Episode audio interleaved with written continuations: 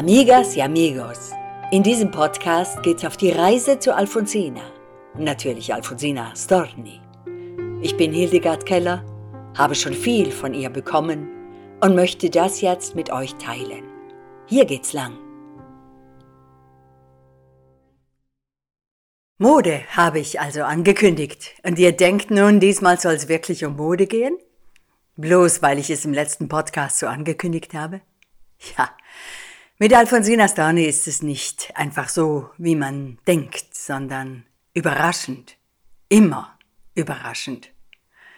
Es geht heute nicht einfach um Mode, wie man sie sich so denkt. Sommermode, Wintermäntel und der letzte Schrei aus Paris. Und dann natürlich Hutmode. Schließlich hat Alfonsina ihre allerersten Pesos noch als Kind in einer Hutfabrik verdient. Das war in Rosario. Denn Alfonsina will halt nicht, dass man so denkt, wie man immer denkt. Sie will nicht, dass alles so bleibt, wie es immer schon war. Als wollte sie sagen, hey Leute, ich heiße Alfonsina mit I wie Innovation und Idee. Alfonsina wollte das Zusammenleben der Menschen erneuern helfen. Sie sah Handlungsbedarf in praktisch jedem Lebensbereich, natürlich auch in der Mode. Ihre Waffe war das Wort. So dachte sie in Kolumnen und Geschichten über Kleidungstraditionen nach, die das Leben eher beschwerten und behinderten und die man aus ihrer Sicht deshalb abschaffen sollte. Trauerkleidung zum Beispiel. Das schwere Schwarz, das damals verpflichtend war und die Hinterbliebenen nicht nur viel Geld, sondern auch alle Lebensfreude kostete. Freudlosigkeit, so dürfte sich Alfonsina gedacht haben, ist keine Grundlage für ein neues Leben. Diese Polemik kann man in der Kolumne Ein wichtiger Akt nachlesen im Band Chicas, der 2020 in der Edition Maulheldin erschienen ist. Alfonsina Storni schrieb auch über modebewusste Kundinnen, die sich wie ferngesteuert in den Rausch des Konsums stürzen. Die Dämmerungsaktiven ist so ein toller Text über Mode und Menschen, die in der Welt der Dinge selbst zu Dingen werden, dass ihr ihn am besten selbst nachlest, im Band Gucca. Alfonsina Storni erkannte das künstlerische Potenzial von Textilien. Das zeige ich euch jetzt an zwei Beispielen. Das erste ist die Erzählung Knappe Geschichte eines Damenkostüms, die ich in Gucca übersetzt habe. Alfonsina ließ sich von einem Kostüm aus Wollstoff zu einer zauberhaften Kurzgeschichte inspirieren. Worum geht es da? Ein Damenkostüm ist die Ich-Erzählerin, also die Hauptfigur. Es berichtet aus seiner Familiengeschichte und erinnert sich an den Werdegang auf dem Rücken eines Schafs bis zum bitteren Ende beim Lumpensammler. Wie ein Lebewesen erinnert sich der Stoff an das freie Leben, als es noch Wolle auf einem Schaf war das friedlich in der Sonne graste. Doch das verheißungsvolle Leben beginnt eigentlich erst nach der industriellen Verarbeitung der Wolle zu einem feinen Wollstoff und dann zu einem modischen Damenkostüm.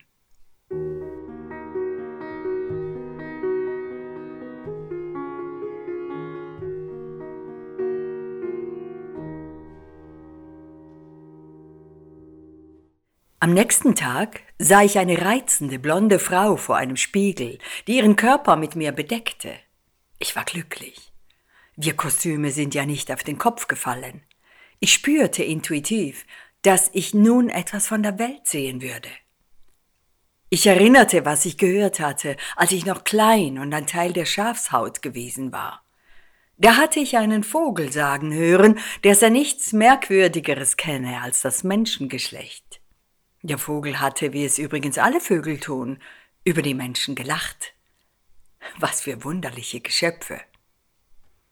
Da ich nun hautnah mit einer Vertreterin jener Spezies unterwegs war, wurde ich richtig fröhlich und wollte auf keinen Fall etwas verpassen. Die Karriere führt das Kostüm durch diverse Kleiderschränke, die mehr oder weniger wohlsituierten Frauen gehören. Doch der Niedergang lässt nicht auf sich warten. bis zum Recycling des Stoffs in den Händen der Ärmsten. Aber ausgerechnet dort erlebt das Kostüm ein großes Glück bei einem kleinen Mädchen. Diese Wendung erstaunt bei Alfonsina keineswegs.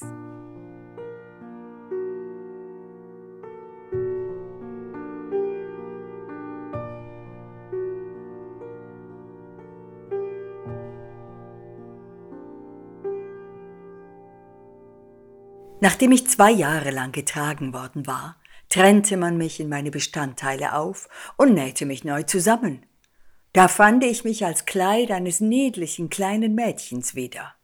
Das ist das glücklichste Kapitel meiner Geschichte. Niemand kann sich vorstellen, wie intensiv Kostüme Unschuld empfinden können.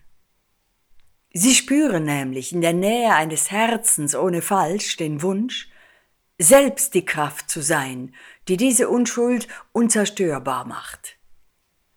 Wenn das Mädchen auf Wiesen herumtollte, traf ich weiße Schäfchen, blickte zum blauen Himmel auf und erinnerte mich an die Zeit, als ich noch zu ihrem Fell gehörte. Der zweite Text, in dem ein Theaterrock eine Rolle spielt, ist das Theaterstück Die Technik des Mr. Duggal, eine Komödie in drei Akten.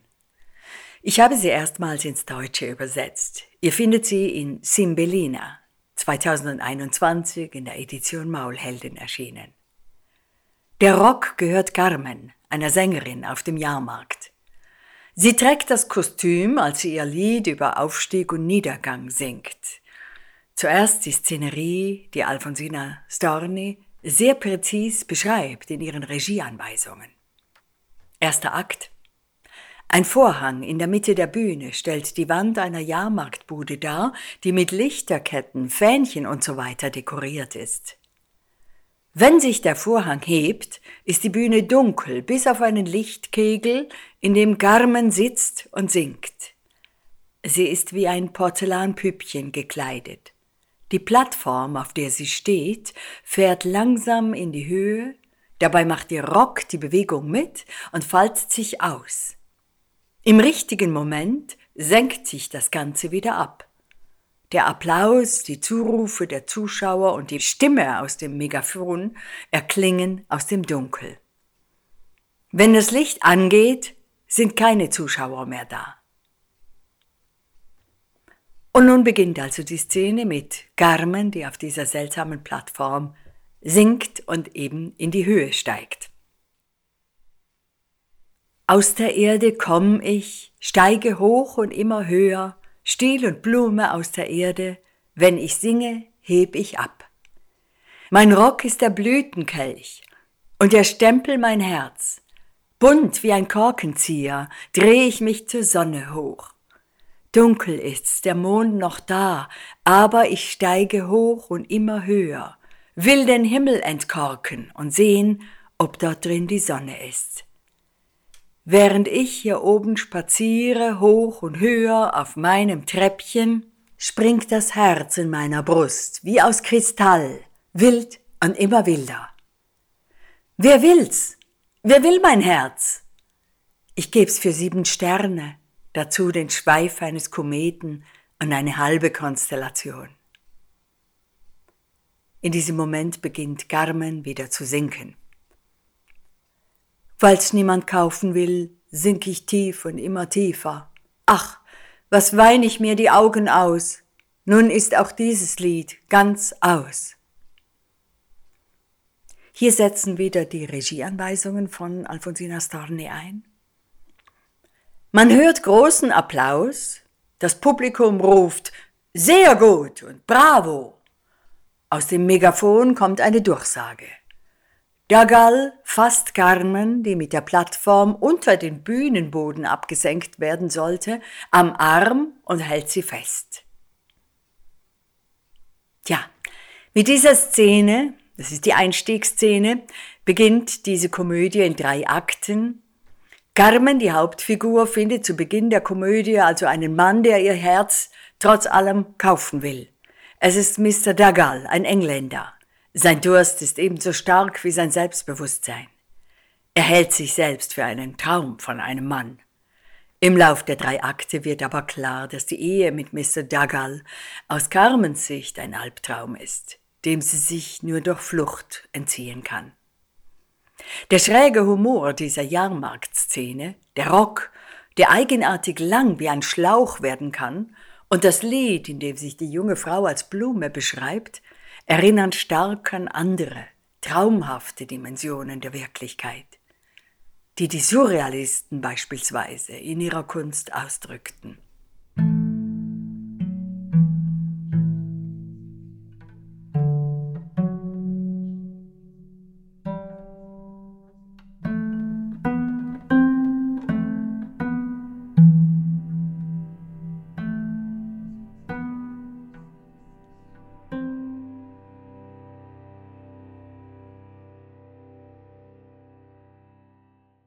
So, ihr fragt euch, was Alfonsina selbst trug, welche Kleider sie mochte und welche nicht.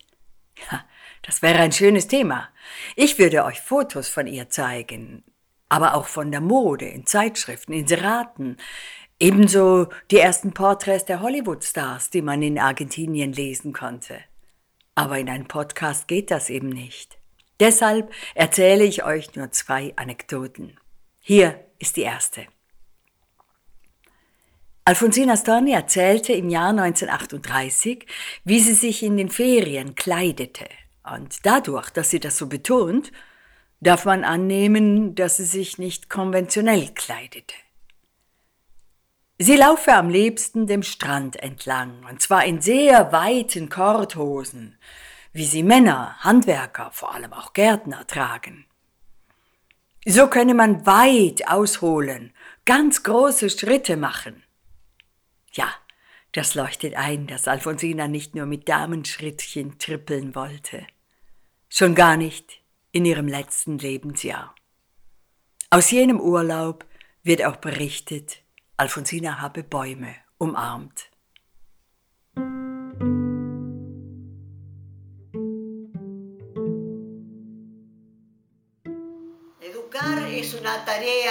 Lenta, profunda,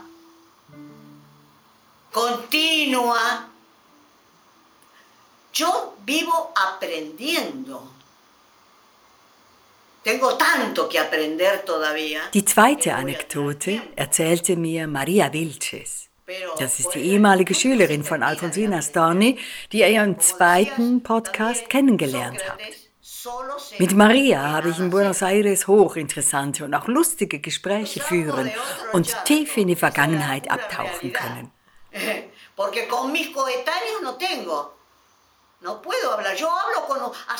Sie war über 90 und sagte lachend zu mir, Weißt du, ich bin eben ein Frosch aus einem anderen Teich.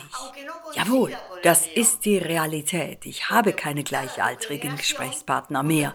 Meine Generation ist ausgestorben. Auch wenn du aus einer anderen Generation bist und andere Auffassungen hast, so hörst du mir doch zu und kannst den Dialog aufrechterhalten, den menschlichen Kontakt. Der Dialog ist mein großes Vergnügen.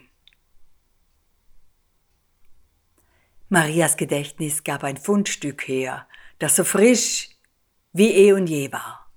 Die Anekdote mit den Strümpfen.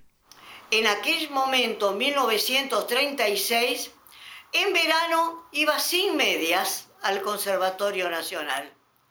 Im Sommer 1936 ging Alfonsina ohne Strümpfe in die Schauspielakademie. Eine Dozentin mit nackten Beinen erregte damals Aufsehen, das wagte keine Frau. Man musste seine Beine mit Strümpfen bedecken.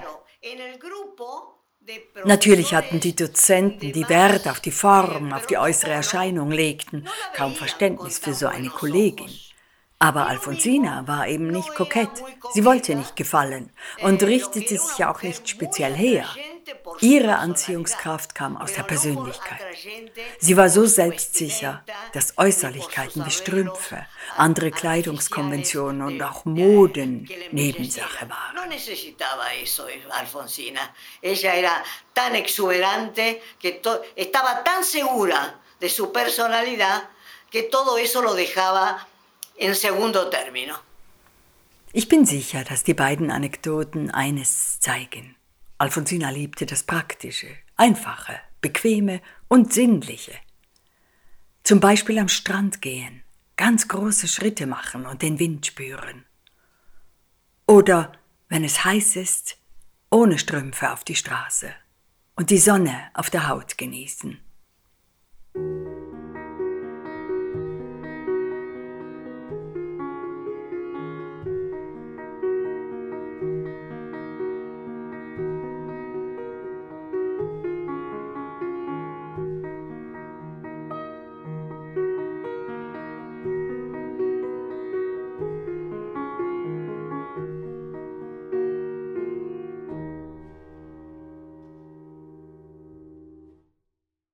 Wer im Kiosk auf editionmaulhelden.com oder per E-Mail an info@maulhelden.ch ein Buch Simbelina bestellt, erhält eine Zeichnung, die ich von Carmens Bühnenrock gemacht habe. Ich lege sie dann der Post bei. Tja, und das Thema für nächstes Mal? Es geht ums Herz. Ja, wirklich. Um deins, um meins und auch um Alfonsinas Herz. Macht's gut bis zum 31. Mai. Ich freue mich auf euch am letzten Dienstag des Monats. Adios amigos.